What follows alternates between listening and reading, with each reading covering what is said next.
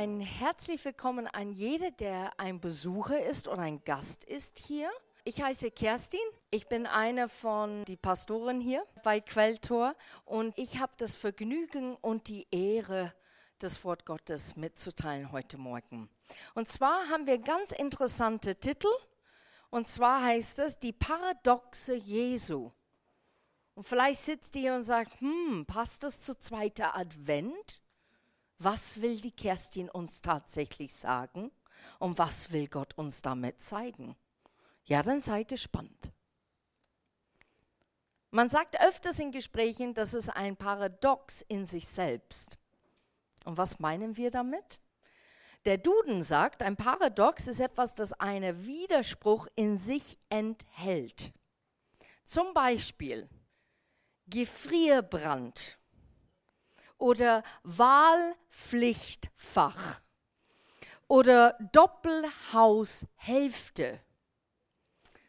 Der Begriff lässt sich aus dem Altgriechischen ableiten und setzt sich aus dem Wort para, was bedeutet neben oder außer, und doxa, und das bedeutet Meinung oder Ansicht, zusammen. So Paradoxe sind also Inhalte, die eine Nebenmeinung haben oder eben einen tieferen doppelten Sinn offenbaren, wenn man sie genau analysiert. Heute ist der zweite Advent und vielleicht seid ihr jetzt immer noch am Grübeln, was soll das bedeuten? In dieser Adventszeit geht es darum herauszufinden, warum Jesus gekommen ist und was dies bedeutet. Wie dachte er und ist dies relevant für uns heute? Paradoxen spielten in der dermaligen Zeit, als Jesus dem Menschen begegnete, mit ihm redete, eine sehr wichtige Rolle. Aber sie sind auch für uns heute aktuell. Und die Bibel ist relevanter, als man manchmal denkt.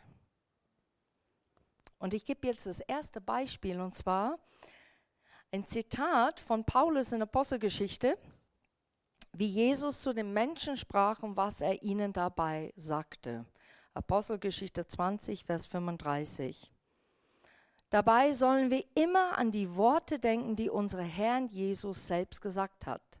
Geben macht glücklicher als nehmen oder seliger ist es zu geben statt zu nehmen. Aus unserer Sicht ist es ganz normal zu nehmen und dabei glücklicher zu sein, weil wir etwas bekommen dabei. So wie am Weihnachtsabend bei der Bescherung. Wir hoffen, wir bekommen das, was wir uns immer gewünscht haben. Endlich. Nicht vielleicht zehn Paare Socken in verschiedene Größen und verschiedene Mustern, sondern wir haben einen Wunsch vielleicht außer Socken, dass wir etwas Schönes bekommen und dann bekommen wir das und dann sind wir tatsächlich selig darüber. Aber Jesus zeigt uns einen besseren Weg und den Geben gibt einem tieferen, glückliches Gefühl oder man ist seliger, weil man nicht an sich selbst denkt, sondern an die Bedürfnisse eines anderen. Ich habe das so oft gemerkt, dass wenn ich etwas gebe zu jemand anderen, da ist so eine riesige Freude dabei und so eine Erfüllung, wo ich gedacht habe, boah, der geht noch tiefer, als eigentlich statt etwas zu nehmen. Man, man merkt, äh, wie der Mensch so dankbar ist, der das empfängt. Man erlebt vielleicht eine Veränderung in der Charakter oder Persönlichkeit und man ist selber so berührt und äh, gedemütigt und dankbar darüber, dass man sagt, boah, das ist so eine Erfüllung, dass ich etwas geben konnte, statt in dem Moment vielleicht nehmen. Und zweite Paradox, Lukas 14, Vers 11. Jeder, der sich selbst irrt, wird gedemütigt werden, aber wer sich selbst erniedrigt, wird geehrt werden. Als Jesus dies sagte, fing er an, die Füße der Jünger zu waschen. Jesus redete nicht nur kluge Sprüche, die wir auch heute noch sagen. Ein kluger Spruch, was viele sagen, zum Beispiel, der Geist ist willig, aber der Fleisch ist schwach. Viele wissen nicht, dass das aus der Bibel kommt. Er lebte mit Haut und Haar, was er sagte, indem er danach handelte und dies durch Taten in seinem alltäglichen Leben zeigte. Er meinte, was er sagte, und er tat es auch. Heutzutage wollen Menschen hören, wie viel wir erreicht haben, wie gut wir sind. Ein gutes Bild abzugeben ist anscheinend sehr wichtig. Und ich rede natürlich nicht davon, dass man überzeugt ist von dem, was man tut oder ein gesundes Selbstbewusstsein, sondern dass diese profilierte, diese vielleicht in der Arbeit, ähm, diese Schrei so, hey, nimm mich, ich bin doch wesentlich besser als derjenige. Ähm, sich darzustellen als besser, als wer man ist, manchmal, weil man kommt sich so unwichtig vor oder übersehen. Kennt ihr das in der Runde? Einer dann erzählt so quasi alles, was die geschafft haben, von 1 bis 20. Und man sitzt da und sagt, oh, jetzt muss ich aber schnell etwas Gutes ausgraben, weil ich habe nicht 20 Punkte. Was soll ich jetzt sagen über mich selber? Und man ist unter einem Zwang, tatsächlich finde ich, in unser Alltag immer besser zu sein oder endlich anzukommen, weil wir etwas tun, der großartig ist. Statt eigentlich in uns selber zu ruhen und zu sagen, Gott, ich möchte dir echt die Ehre geben heute, was soll ich tun? Und wenn vielleicht der Stimme sagt, Gottes Stimme, bleib daheim und bete. Ja, aber dann sieht keiner das, weißt du? Bleib zu Hause und bete. Ja, aber. Und wir kommen manchmal in Schwanken, weil wir denken, wir müssen, wir müssen. Jesus möchte, dass wir einen anderen Weg gehen und der Weg der Demut, der nicht so populär ist. Ich achte der andere höher als mich selber. Wenn ihr das tut in unserem Umfeld oder in deinem Umfeld, ist es erstaunlich, was passiert wie Menschen plötzlich ein Gespräch stattfindet, was die Leute so erstaunt sind und wollen unbedingt mit einem reden, weil man das nicht begreift, warum man sich zurücksteckt. Ein dritter Paradox. Matthäus 5, 44, 48 bis 48. Doch ich sage euch, liebt eure Feinde und bete für die, die euch verfolgen. So erweist ihr euch als Kinder eures Vaters im Himmel, denn er lässt seine Sonne für Böse wie für Gute aufgehen und er lässt es regnen für Fromme und Gottlose. Wollt ihr etwa noch dafür belohnt werden, dass ihr die Menschen liebt, die euch auch lieben? Das tun sogar die Zolleinnehmer, die sonst bloß auf ihren Vorteil aus sind. Wenn ihr nur eure Freunde liebevoll begegnet, ist das etwas Besonderes? Das tun auch die, die von Gott nichts wissen. Ihr aber sollt in eurer Liebe vollkommen sein, wie es eure Vater im Himmel ist. Ich glaube, das ist ein Punkt, der fällt uns sehr, sehr schwer. Anderen zu vergeben, äh, nett zu sein, wenn man gemobbt wird vielleicht.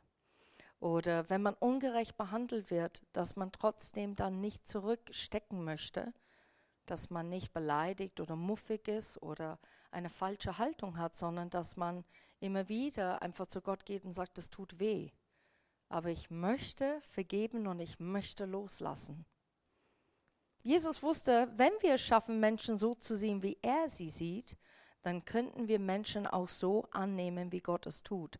Unsere Herzenseinstellung dann in ein Gespräch oder wenn etwas passiert, der uns so verletzt, können wir ganz schnell umwandeln, weil unser Herz ist eigentlich, der andere zu helfen, zu motivieren, zu aufzubauen, zu fordern und ehrlich zu sein, aber gut zu kritisieren und nicht runter zu hämmern und klein zu machen. Das ist nicht der Absicht. Der Absicht ist immer Klarheit reinzubringen in einen Moment. Und wenn wir das tun, dann kommt auch eine Liebe für den anderen gegenüber, dem wir das vielleicht auch zeigen. Weil Gott liebt jeder Einzelne. Er nimmt jeder einzeln an, wie wir sind. Mit allem unsere Schwächen und alle unsere Probleme und Herausforderungen. Er mag uns und unsere Absicht ist, uns nicht noch mehr zu verletzen, sondern dass wir heil werden. Und dann am Weihnachten mit die Verwandtschaft ist es dann kein Problem mehr. dann geht es leicht von der Hand. Der Weg des Loslassens hat dann begonnen. Und jetzt komme ich zu dem letzten Paradox für heute.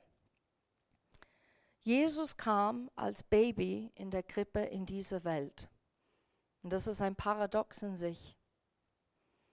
Lukas 2, 6 und 7. In Bethlehem kam für Maria die Stunde der Geburt. Sie brachte ihr erstes Kind, einen Sohn, zur Welt und sie wickelte ihn in Windeln und legte ihn in ein Futterkrippe im Stall. Denn im Gasthaus hatten sie keinen Platz bekommen. Wie widersprüchlich ist das? Der Messias, auf den die Leute gewartet haben, sollte denen befreien, sollte denen Lösung schenken, er soll tapfer sein. Und ihre Vorstellung war, ein tapfer Krieger zu sein. Eigentlich ein mächtiger König. So ihre Vorstellung von dem Messias wird, er wird uns befreien, er wird uns lösen. Und wenn man so starke Worte hört, denkt man automatisch nicht an ein Baby, sondern man denkt an ein mächtiger Soldat, ein mächtige Gestalt, der auch Furcht einflößt, nur weil er da steht wie ein Eins. Der spricht und alle beben vor Angst. Und ich kann mir so gut vorstellen, ich hätte wahrscheinlich das auch gedacht. Weil man sitzt umeinander rum und sagt, wie wird der Messias sein? Oh, der muss kraftvoll und mächtig sein. Ja, genau.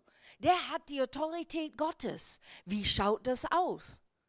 Und stattdessen, Gott schickt ein Baby. Und der Absicht von Gott ist, weil er möchte, dass jeder, wirklich jeder, erreicht werden kann. Welchen besseren Weg gibt es denn, als ein Mensch zu kommen, zu erleben und zu erfahren, wie Menschen leben, denken, fühlen und leiden? Jesus ist der Einzige, der sagen konnte, ich weiß, wie es ist, auf dieser Erde zu leben und Ablehnung zu erfahren. Diese Einsamkeit in der dringlichsten Stunde deines Lebens zu spüren, ich weiß, was das bedeutet, weil ich selber erlebt habe. Zu verstehen, was wir alles in unser eigenes Leben, in dem Alltag durchmachen, hat Jesus tatsächlich durchgemacht.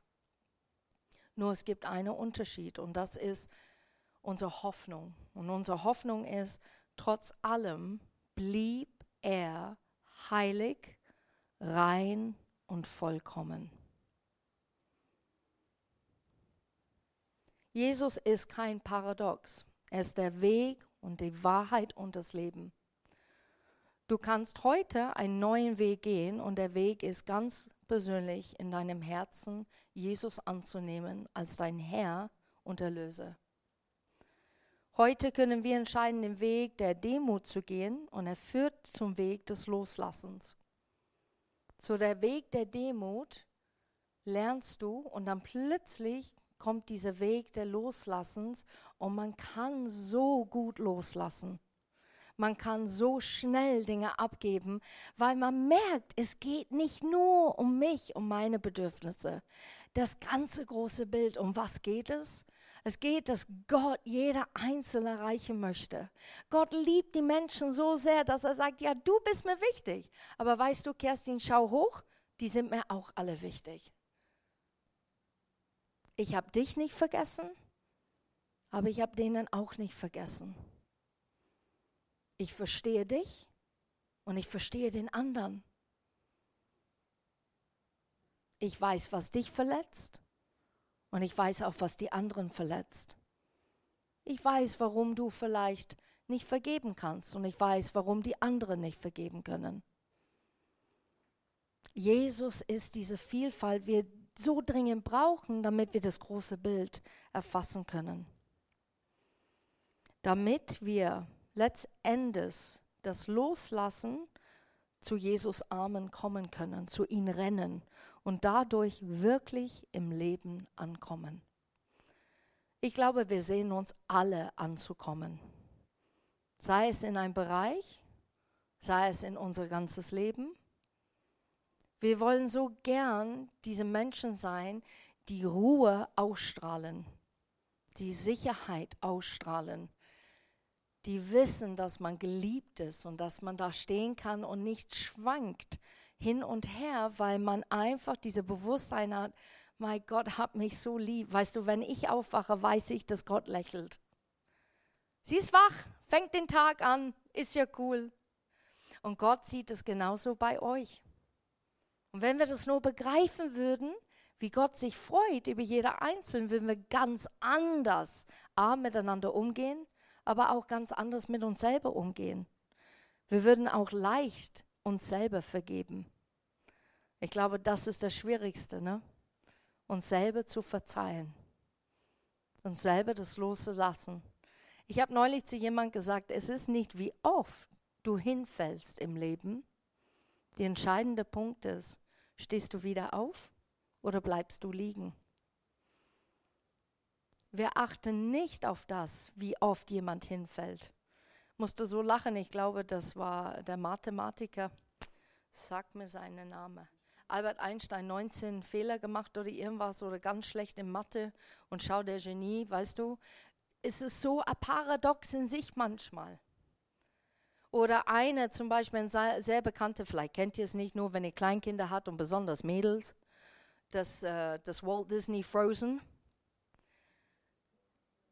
Genau, let it go, sehr schön. Aber eigentlich, derjenige, der das geschrieben hat, 19 Mal es geschrieben und hat es einmal dann gesagt, okay, jetzt reicht jetzt mache ich es noch einmal. Und wenn das nicht gelingt, dann ist es einfach halt, wie es ist. Und der Mal für diesem Lied, das war der Renner. Und wir wissen diese Dinge nicht. Wir sehen nur den Durchbruch, wir sehen nur the Fame, wir sehen nur die Lichter und denken, wow. Aber wir sehen nicht der Weg manchmal, was es braucht, dahin zu kommen. So sei geduldig mit euch, aber bleib nicht liegen, sondern steh auf. Werde demütig und loslassen in eurem Alltag und renne zu Jesus. Wenn ihr möchtet, macht die Augen zu. Ich möchte kurz etwas vorlesen. Vielleicht verinnerlicht ihr das besser, wenn ihr das so macht. Wir haben hohe Gebäude, aber niedrige Toleranz.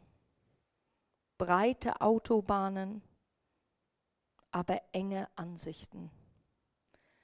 Wir verbrauchen mehr, aber haben weniger. Mehr Ausbildung, weniger Vernunft, mehr Experten, aber auch mehr Probleme. Wir lachen zu wenig, fahren zu schnell, regen uns zu sehr auf gehen zu spät ins Bett, stehen zu müde auf, lesen zu wenig, sehen zu viel fern oder am Computer sitzen oder Netflix schauen. Und wir beten zu selten. Wir haben unsere Besitz vervielfacht, aber unsere Werte reduziert. Wir sprechen viel zu viel und lieben zu selten, hassen zu oft. Wir kommen zum Mond, aber nicht an die Tür unserer Nachbarn. Wir wollen die Welt erobern, aber verlieren unsere Seele dabei. Das ist einfach wirklich, wie man sagt auf Englisch, Food for Thought. Ähm, Gedankennahrung. Nimm das mit. Überlegt mal in eurem Leben, in eurem Umfeld, wie ist es bei mir? Und bevor wir beten, haben wir ein Zeugnis von die Christine. Und es heißt, du kannst Gott erleben. Und das finde ich so schön, als den Abschluss heute von ihr zu hören. Ja, du kannst Gott erleben. Ich möchte euch erzählen, was ich in den letzten Wochen so mit Gott erlebt habe. Es ging schon mehrere Wochen, dass ich enorme Rückenschmerzen hatte und ziehen bis rechts runter ins Bein. Und bereits beim zweiten Orthopädenbesuch tippte der Arzt auf Bandscheibenvorfall. Aber er wartete doch ab. Seine Spritzen halfen überhaupt nichts. Nach einem sehr schmerzhaften Wochenende war ich dann montags früh gleich wieder beim Arzt, der mich daraufhin zum Kernspin schickte. Morgens in der Losung. Das ist so ein Büchlein, wo jeden Tag oder für jeden Tag eine alttestamentliche Stelle aus der Bibel und eine neutestamentliche Stelle aus der Bibel zu lesen sind.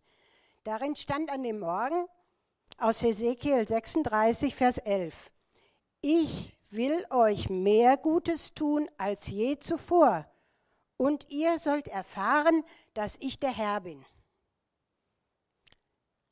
Ich nahm das so mit in den Tag und ja, dann hörte ich, dass man auf Kernspinnen mindestens zweieinhalb Wochen warten muss. Ich dachte, das kann ja wohl nicht wahr sein. Ich habe dann an mehreren Stellen angerufen und dann habe ich bei einer Stelle gesagt, ich habe so Schmerzen, können Sie mich nicht da auf die Warteliste setzen. Okay, setzten mich auf die Warteliste und das Wunder geschah. Eine Stunde später kam ein Anruf, können Sie um vier da, oder um vier kam der Anruf, können Sie um fünf da sein. Selbstverständlich. Also das, ich erinnerte mich dann an die Stelle, die ich morgens gelesen hatte. Ich will euch mehr Gutes tun als je zuvor. Danke, Herr, sagte ich. Ja, der Arzt vom Kernspinn, der sagte nur zu mir, sie arme, geplagte Frau mit so. Das war der Tag äh, vor diesen beiden Feiertagen, also Reformationsfest und 1. November, Allerheiligen. Und ich hatte einen weiteren Termin in der Woche beim Orthopäden. Den hatte ich gar nicht abgesagt, weil ich schon gemerkt habe, es geht mir schlecht. Und gleichzeitig erinnerte mich Gott aber an eine Bekannte, die mir erzählt hatte, dass sie schon dreimal von einem Neurochirurgen operiert worden war und sehr erfolgreich. Und die rief ich an und machte da auch schon einen Termin. Irgendwie habe ich innerlich gespürt, du musst dich operieren lassen. Aber ich wollte, ich habe Gott gesagt, ich brauche von dir ein Zeichen. Ich will nicht einfach, ja, mich unter das Messer legen. Du kannst ja auch so heilen, aber ich brauche von dir ein Zeichen. Und als, wir, als ich dann in die Praxis von dem Arzt kam, von dem Orthopäden, da war gar nicht der normale Orthopäde da, da war ein anderer da, viel älterer. Und er sagte, ja, ja, ich kenne den Mann, wo Sie sich da angemeldet haben, diesen Arzt, das ist ein super Arzt. Also dem können Sie vertrauen, der hat enorme Erfahrung. Und morgens hier in der Gemeinde hörte ich noch von zwei Leuten, ja, der ist gut, wir sind auch da operiert worden, Christian und, und Rainer. Und also ich kann nur staunen, das war für mich eine Bestätigung vom Herrn, du sollst dich operieren lassen. Ja, und dann ging ich zu diesem Gespräch zu dem Neurochirurgen und es dauerte nicht mal eine Woche, da wurde ich schon operiert. Und ich sagte, danke Herr, dass ich mich nicht noch länger quälen muss. Und ich, ich danke euch für alle Gebete, die ihr da für mich gesprochen habt, denn die Operation ist gut gelungen. Ich war also letzte Woche nochmal im Kernspiel, weil ich so Schmerzen hatte und der Nerv ist vollkommen freigelegt. Und ich, was ich nicht wusste, dass Nerven ein Gedächtnis haben und äh, dass, dass diese Nervenschmerzen einen ganz schön plagen können. Die plagen mich auch jetzt noch. Aber der Herr tröstete mich wieder und, und sprach durch 2. Könige 20, Vers 5. So spricht der Herr, ich habe dein Gebet erhört und deine Tränen gesehen. Siehe, ich will dich gesund machen. Ja, dann lag eine lange schmerzhafte Zeit vor mir. Das ist jetzt morgen vier Wochen her. Es ist auch immer noch nicht vorbei. Die Nächte sind immer noch schlimm. Und dann wieder tröstete mich der Herr, Psalm 97, Vers 5, Berge zerschmelzen wie Wachs vor dem Herrn. Krankheitsberge verschmilzen wie Wachs vor dem Herrn. Herr, schenk mir Geduld. ja, und ich weiß, dass ich körperlich geheilt bin, aber das äh, Gefühl, das kommt noch nicht so richtig nach. Und ich danke euch für die vielen Gebete, die ihr für mich gesprochen habt. Aber noch Kleinigkeiten, dann merkte ich, dass mein ganzer Fuß geschwollen war. Und dann rief mich der Harry Kleiner und sagte, du, du hast ein Lymphproblem, deine Lymph, du hast einen Lymphstau. Ja, und Gott machte es, dass ich sofort ein Rezept kriegte für sechsmal und, und alle noch vor Weihnachten schon, nächsten Tag hatte ich Lymphdrainage und das, das übt auch jetzt der Lothar. Und also das, das ist total klasse, wie der Herr mich da so durchführt. Ja, also, Gott, Gott ist immer wieder da und tröstet mich immer wieder. Dann kam wieder eine Stelle. Werf dein Anliegen auf den Herrn. Der wird dich versorgen mit allem, was du brauchst, also auch mit gutem Nachtschlaf. Psalm 55, Vers 2. Ja, und heute Morgen dachte ich, wie soll ich nur in die Gemeinde gehen? Lothar hat mich von, ich glaube, vor halb sechs oder was, da massiert an, an der Wade und so, dass ich überhaupt auftreten konnte. Und da waren wieder so Krämpfe da. Und dann sagte Gott, nimm doch einfach eine Fußbank mit heute Morgen. Und ah, ich finde das so genial, wie Gott einem so Schritt für Schritt den Weg zeigt, äh, dass ich heute hier sein kann. Herzlichen Dank für alle Gebete von euch. Wunderbar, dass es euch gibt. Ihr tragt mich durch. Super erzählt. Sehr, sehr schön.